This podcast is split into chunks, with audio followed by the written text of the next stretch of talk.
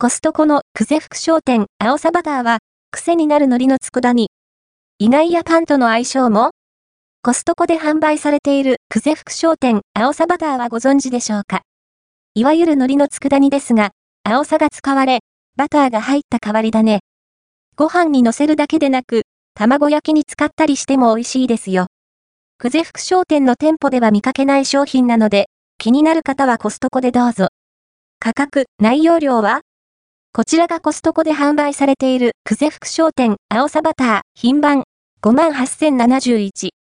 540g 入りの瓶が2つセットで、お値段は1998円、税込みです。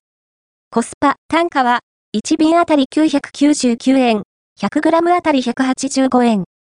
コストコオンラインショップでの取扱い価格は2398円、税込みです。愛知県産の青さを使用した海苔の佃煮です。そしてバターも入っているんですね。製造は、サンクゼール、クゼ福商店の運営母体です。割とレア商品青さバターは、クゼ福商店の海外向けオンラインショップに掲載されている商品で、日本国内向けのウェブサイトでは今のところ取り扱っていないようです。近所の実店舗でも見かけず。以前にご紹介したクゼ福商店、万能ごまなどと同じパターンと思われますので、気になる方はコストコでゲットしましょう。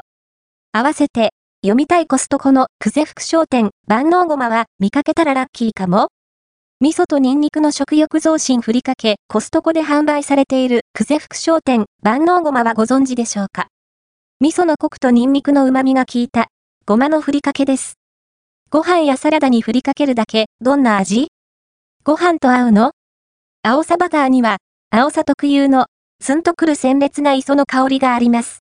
これが癖になるという人もいるかも。